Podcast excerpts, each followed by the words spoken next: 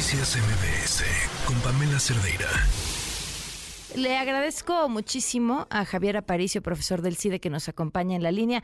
¿Cómo estás, Javier? Muy buenas tardes. Pamela, eh, muy buenas tardes a ti y a tu auditorio. Muchísimas gracias por, por acompañarnos. ¿Cómo van, eh? Ay, pues ya no sé qué decirte, si qué es más, lo, ¿cómo dicen? ¿Lo duro o lo tupido? Llevamos cinco años en esto, en el CIDE. También va uno haciendo callo, ¿eh?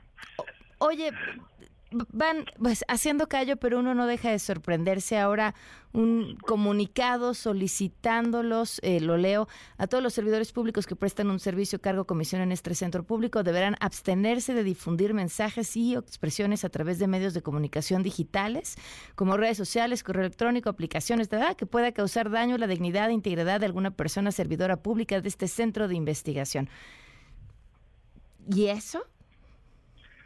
Sí, pues bueno, a nosotros, mira, nos llegó este este oficio, nos llegó el viernes en la tarde, tiene fecha del miércoles, creo.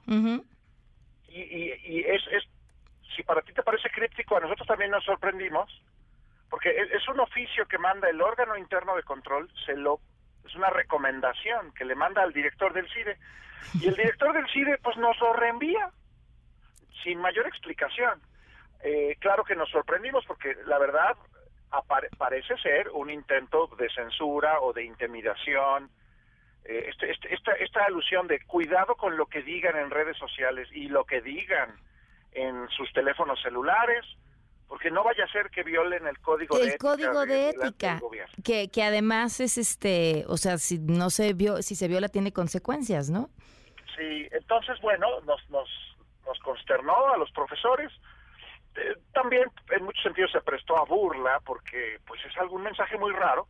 Hoy hoy mismo la Secretaría de Función Pública acaba de sacar un comunicado diciendo que la Secretaría de Función Pública, a quien pertenece el órgano interno de control, pues que ellos en todo momento respetan los derechos humanos y las libertades, y, que, y que este oficio pues fue una aclaración ante una pregunta, una petición expresa del director del CIDE.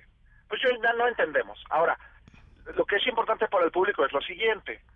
Este, este gobierno, tanto con ACID como este gobierno federal, llevan cinco años intentando eh, tratar a los centros públicos de investigación, como el CIDE, nos quieren tratar como paraestatales. Eh, ¿no? En, en, cuyo caso, porque sí, los trabajadores del gobierno, los servidores públicos, pues tienen una serie de obligaciones y restricciones muy claras. Sus, vaya, tienen menos libertades que un ciudadano común y corriente. Claro. Pero ¿qué pasa con los, los, los profesores, los, las y los profesores investigadores del CIDE, eh, del MORA, de Flaxo, de, de, los centros públicos de investigación?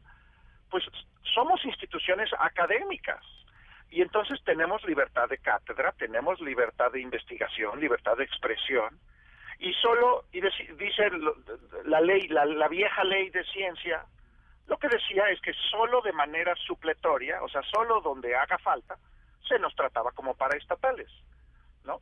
Eh, entonces, a ver, eh, por ejemplo, cuando estamos en proceso electoral, los profesores del CIDE no podemos usar el correo institucional para promover a una corcholata o a una anticorcholata. Eso es suena, ah, suena lógico.